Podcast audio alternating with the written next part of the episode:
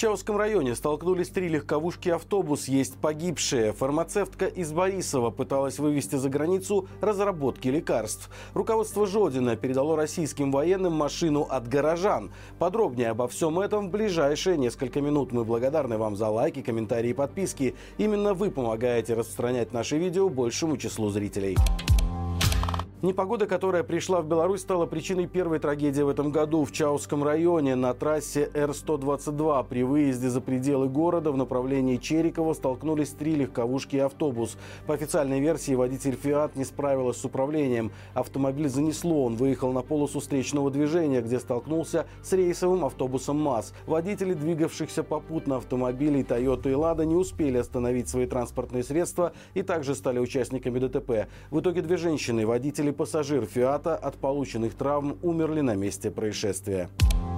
В Борисове задержали сотрудницу фармпредприятия за коммерческий шпионаж. Официально сообщается, что силовики пресекли нелегальный вывоз за рубеж коммерческой тайны. Установлено, что 57-летняя женщина проработала на производстве лекарств 20 лет. Занимая должность заместителя начальника одного из цехов, она получила предложение о работе в другой стране на должности заместителя начальника производства. Однако фигурантка решила уйти не с пустыми руками. Имея доступ к секретной информации, скопировала документы на готовые лекарственные средства и в дальнейшем планировала использовать их на новой работе. Силовикам удалось предотвратить разглашение коммерческих сведений. Сумма средств, затраченных на разработку и испытание лекарственных препаратов, составила более миллиона рублей. О каком конкретно производстве идет речь неизвестно, но, судя по всему, женщина работала на Борисовском заводе медицинских препаратов.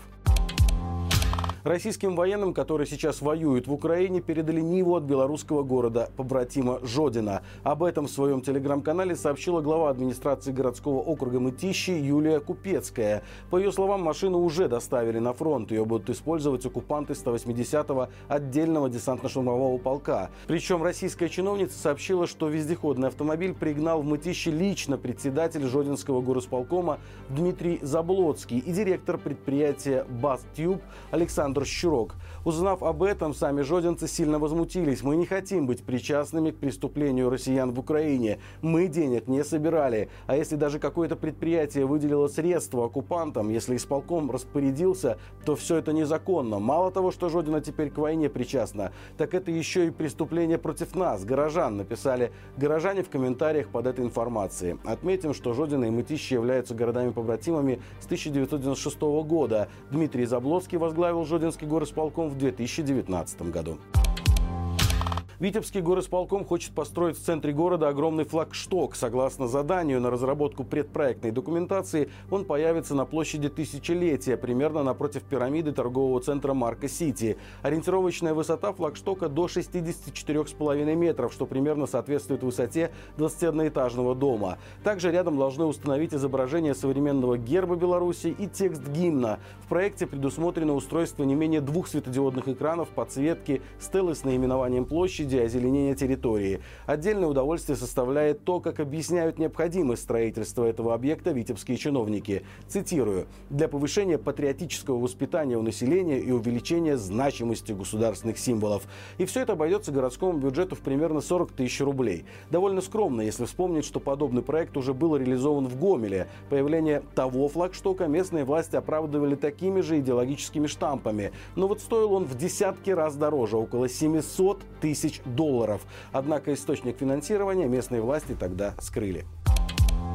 Гомель отметил 80-летие освобождения от немецко-фашистских захватчиков, превратив его в еще один день победы. Идеологический аппарат растянул празднование на три дня. В центре города впервые прошел парад техники с демонстрацией пусковых ракетных установок и БТРов. Но одним из самых массовых мероприятий стала раздача солдатской каши. Очередь за ней растянулась на сотни метров. Судя по появившимся в сети видео, за халявной перловкой готовы были стоять и пенсионеры, и люди с маленькими детьми. Но самое главное, что в итоге организаторы не рассчитали рассчитали своих возможностей, и каши многим не хватило. По словам очевидцев, это очень расстроило людей. Некоторые дети даже расплакались от несправедливости. К слову, солдатской каши в эти дни в Гомеле можно было попробовать и просто в общественном транспорте. Обл Автотранс нарядил контролеров в военную форму, и они катались в автобусах с пищевыми термосами и раздавали крупу голодным пассажирам.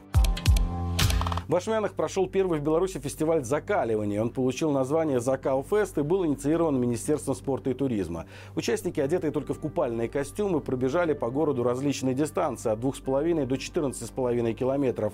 После этого некоторые искупались в пруду. Открыли фестиваль школьники, которые после пробега небольшой дистанции показательно растирались снегом. Также для всех желающих на берегу реки организовали передвижную баню, в которой можно было согреться после забега и окунания. На финише победителям в двух категориях до 40 лет и старше 40 лет вручили медали и денежные сертификаты.